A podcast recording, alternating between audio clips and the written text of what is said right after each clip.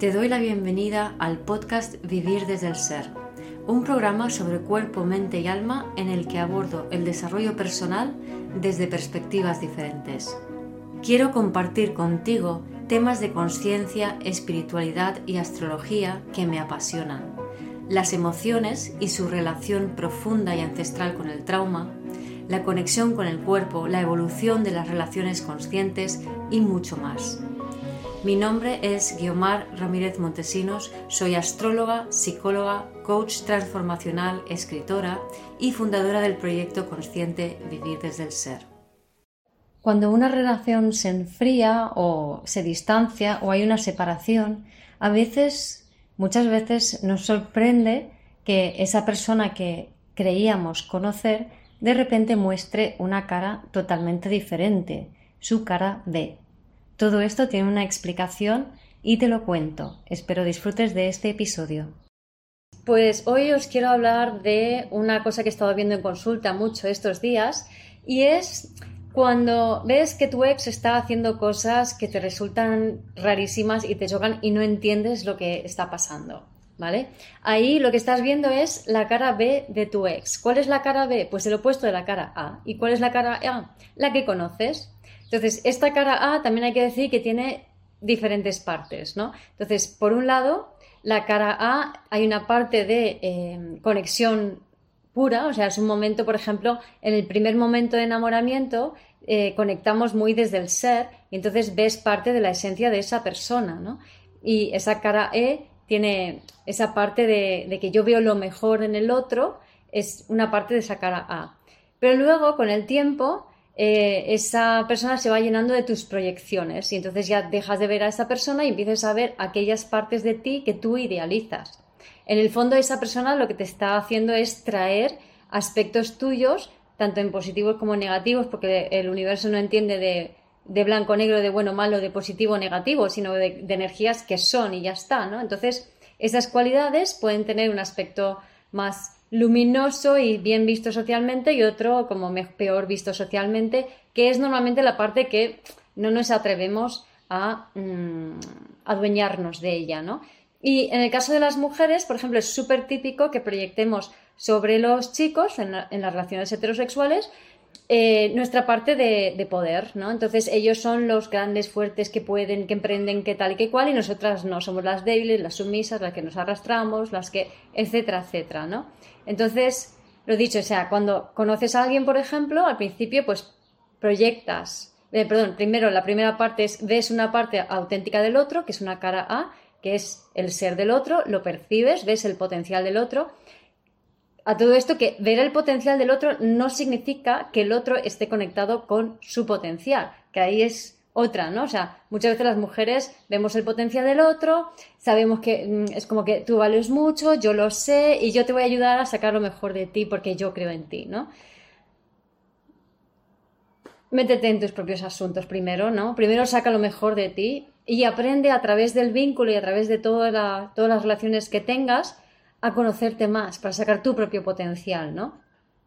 En una segunda fase en la relación tenemos la tendencia, como ya sabemos, a proyectar sobre el otro. Entonces proyectamos sobre el otro las cosas buenas y las cosas malas de nosotros mismos, eh, que son todas aquellas cosas que no nos atrevemos a, con las cuales identificarnos. Entonces podemos proyectar directamente talento sobre el otro y pensar que nuestra pareja es, pues yo qué sé, hace esto súper bien, es muy fuerte, es muy emprendedor, lo que sea, ¿no?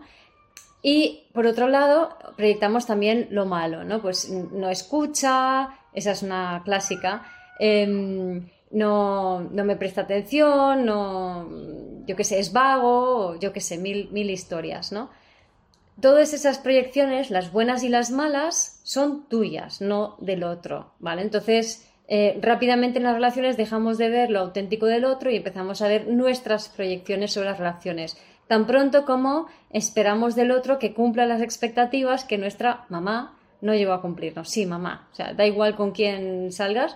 O sea, el tema es que siempre terminamos buscando, debido a que siempre habrá carencias de mamá en nuestra sociedad, siempre vamos a buscar en los demás a mamá en todo el mundo, pero en especial en las relaciones de pareja. Entonces, en la medida que no nos cumplen nuestras expectativas, pues entonces empezamos a proyectar sobre esas personas cosas. ¿Qué cosas proyectas? Por lo que tienes dentro. No puedes proyectar lo que tiene dentro mm, Pepito, o sea, vas a proyectar lo que tienes dentro tú. Entonces vas a proyectar lo mejor de ti y lo peor de ti, que desconoces. Y eso no significa que exactamente lo que haga el otro es exactamente tu, proyección, sino que estamos hablando de una cualidad energética. Entonces, lo interesante es poder ver eh, ya en esa cara A eh, esas cualidades energéticas positivas y negativas tuyas. A mí me gusta hacer un ejercicio que, que llamo el de la mochila, en donde el otro, tu pareja, está llevando tu mochila de aquellas proyecciones que tú no te atreves a poseer, buenas y malas. ¿no? Entonces, eh, te invito a hacer en una columna pues todos los rasgos negativos, todo lo que criticas de tu pareja. Y en otra columna escribe todo lo que te gusta o admiras de tu pareja. ¿Vale? Y entonces cuando hayas hecho este ejercicio, ahora pauso dos segundos y pausas el vídeo si lo estás viendo en diferido no, claro que lo estás viendo en diferido porque no lo estoy grabando en directo. Entonces, ahora pausas y haz el ejercicio, ¿vale? Y luego lo retomas, porque si no, no vale. Entonces, vale, ya se supone que lo has pausado y lo has hecho. Lo siguiente, lo que tienes que hacer es eh, escribir en la columna de las cosas que no te gustan, gracias por sostener estas cualidades Gracias por sostener estas cualidades. Y en la otra columna vas a escribir hasta que yo pueda asumir que yo tengo estas otras cualidades. ¿Vale? Y ahí tienes un bonito ejercicio para ver cosas de ti. Em, continuando con, el tema, que lo que quiero es hablarlo sobre todo de la cara B. Porque luego resulta que lo que me estaba encontrando estos días, ¿no? Que después de, estar abducida por la proyección que haces tú sobre el otro y la que hace el otro sobre ti también, o sea, es un juego de a dos, no puede ser de otra manera, porque al fin y al cabo las personas que se juntan, sobre todo en relaciones más de intimidad, lo hacen porque tienen muchas cosas en común, o sea, tienen en común las mismas heridas y lo que tienen diferentes son diferentes mecanismos de compensación, lo cual da la ilusión como que la otra persona tiene clarísimo cómo eh, resolver la situación que, a ti que tú tienes en carencia. Y es mentira, tiene la misma carencia que tú, si no, no te puedes juntar con esa persona. ¿Vale? Entonces, de repente sucede esto que las parejas se rompen y nos encontramos con que el otro empieza a hacer cosas raras que nunca te esperarías, ¿no? Sobre todo cuando la relación lleva tiempo viciándose, pasa mucho esto, ¿no? ¿Qué sucede allí? Eh, en realidad estás viendo la cara B de la persona. La verdad es que también tú estás funcionando con, la, con tu cara B, pero no te la ves y no te la admites. Y esa es la ceguera típica de, de, la inconsciencia. Por eso cuando haces el ejercicio de antes, pues a lo mejor puedes empezar a verte cosas que no te veías antes. Y es normal que cuando empieces a verte cosas que son más bien en sombra, te dan mucha vergüenza, te dan mucho apuro y como que no te gusta nada, ¿no? Entonces no quieres verlas pero está muy guay que tengas esa vergüenza, bueno, la vergüenza la vas a tener, entonces está muy bien que tengas esas sensaciones porque significa que estás viendo esa parte más en sombra tuya y eso a la larga es bueno para ti para conectar con tus talentos, aunque no entiendas cómo funciona la cosa, ¿no? Así que mírate a ti más que echarle la culpa al otro, yo por lo menos eh, siempre predico esto, siempre es primero la mirada interna y luego la acción externa, ¿no? Porque si lo hacemos al revés, lo único que vamos a conseguir es que con la siguiente persona, eh, mi siguiente pareja, pues me va a pasar exactamente lo mismo, no voy a aprender absolutamente nada, ¿no? Entonces vale la pena hacer esa mirada interna para luego poder hacer ese cambio externo, ¿no? Entonces, bueno, como iba diciendo, de repente ves que, tu ex empieza a actuar de formas que nunca te lo esperarías. ¿Cómo es posible que está actuando de esta manera? Él nunca fue así, etcétera, etcétera, ¿no? ¿Qué está pasando allí? Pues que en las relaciones vinculares, tal y como, tal y como hacemos, las relaciones de pareja, eh, como vamos proyectándonos mutuamente, eh, resulta que es muy como del patriarcado el esperar que el otro Em, digamos que lo que hemos llamado seguridad en la pareja es que el otro reciba totalmente tus proyecciones y tú las suyas. Entonces yo ya sé qué esperar de ti, tú ya sabes qué esperar de mí y de esa manera nos quedamos fijos en roles. Claro, roles que nos impiden desarrollar muchas partes de lo que también somos. Entonces, claro, al final, por eso la, pareja al final no se sostiene, porque no estás siendo tú, sino que te estás aguantando en una posición que te limita a representar un aspecto muy limitado de ti y que estás recibiendo como proyección del otro y viceversa, ¿no? Entonces, lo que nos da seguridad básicamente es no ser nosotros mismos, sino ser aquella fragmento de nosotros, aquella parte de nosotros que al otro le da seguridad y, y viceversa, ¿no? Y esto ya no se sostiene, o sea, no se sostiene, no lo intentéis porque lo vais a pasar fatal.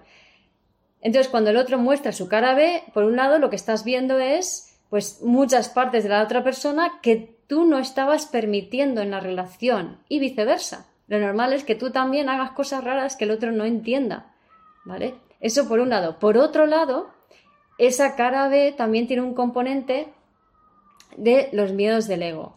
Em, cuando una persona em, se siente atacada, se siente agredida, se siente que le han quitado o robado algo, eh, por ejemplo, en una relación, sobre todo cuando hay una persona que se va, la otra persona va a sentir que se le quita el centro.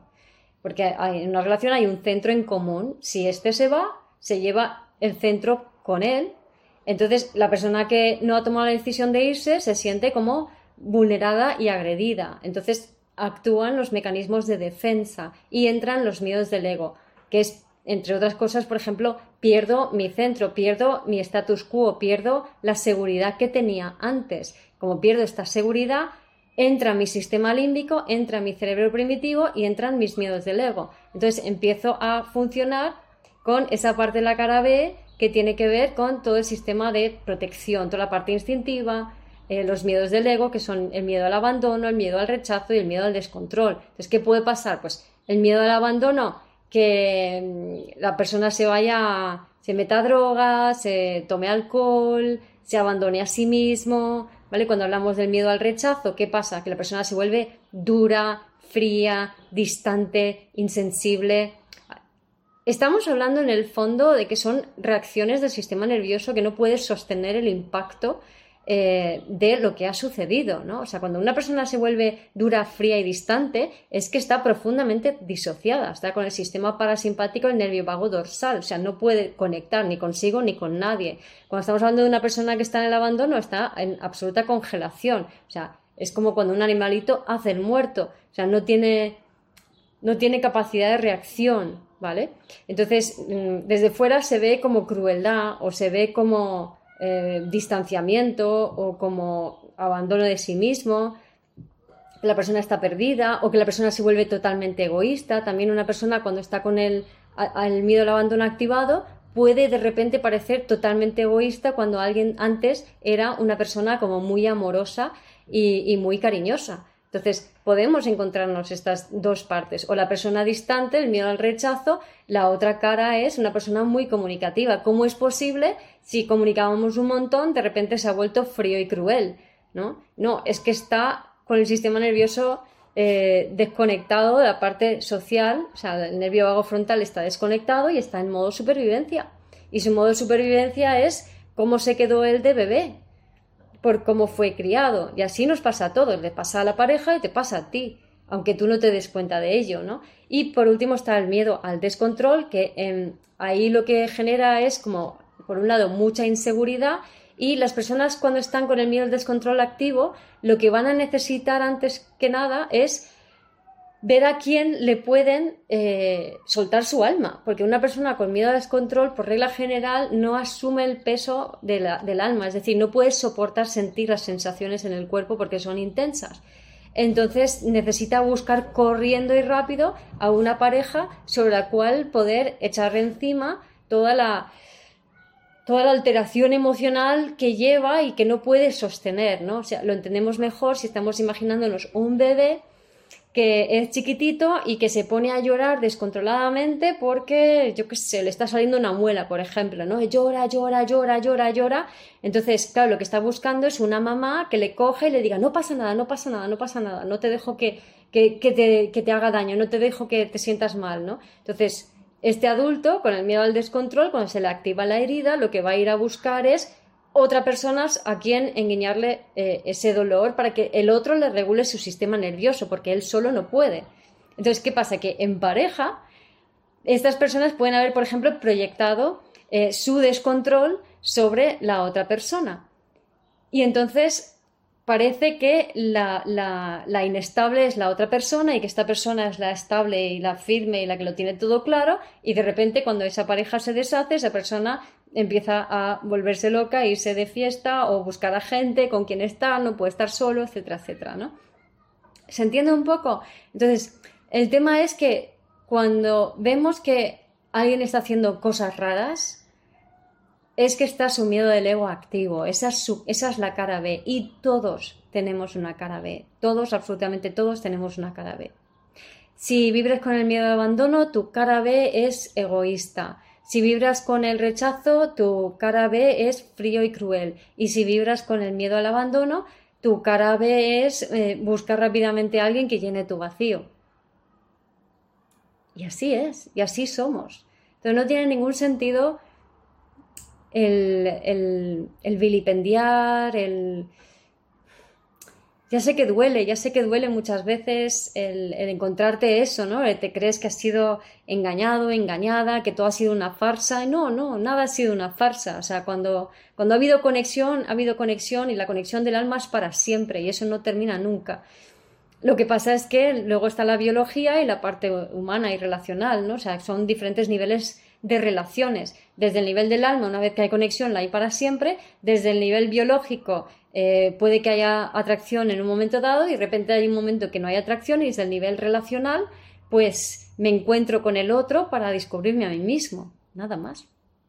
Así que si estos días os estáis encontrando con estas situaciones de ver a la cara B del otro, tranquilos, o sea, aprender a mirar hacia adentro, a ver eh, vuestra cara B, vuestras carencias, vuestros miedos para atenderlas, atenderos a vosotros mismos. Las caras B se disuelven rápidamente si aprendemos a atender nuestras necesidades básicas. Os remito a mi libro Vuelve a ti o a mi página web vivirdesdelser.com, herramientas sanando el bebé interior y ahí está todo, todo el tema de, bueno, la fragmentación del alma, los miedos del ego y sanar al bebé interior a través de la satisfacción de las necesidades básicas fisiológicas de conexión, nutrición y de seguridad que no fueron satisfechas de bebé y que de aquel pollo este caldo. Así que menos culparnos, menos montarnos películas, menos buscar justicia, menos rollos mentales del ego y más empezar a sanarnos y empezar a comprender cómo funcionamos los seres humanos, porque mm, no lo hemos entendido hasta ahora. Todos somos seres humanos, todos sentimos, todos dolemos. Y lo más importante es aprender a comprender cómo funcionamos para que de esa manera podamos ser más simpáticos y crear un mundo mejor. Gracias por escuchar este episodio del podcast de Vivir desde el Ser. Si te gustó el contenido y los temas que hemos abordado, dale a me gusta, suscríbete a mi canal, comparte este episodio con quien crees que lo pueda necesitar y te invito a visitar mi web vivirdesdeelser.com y a seguirme en las redes.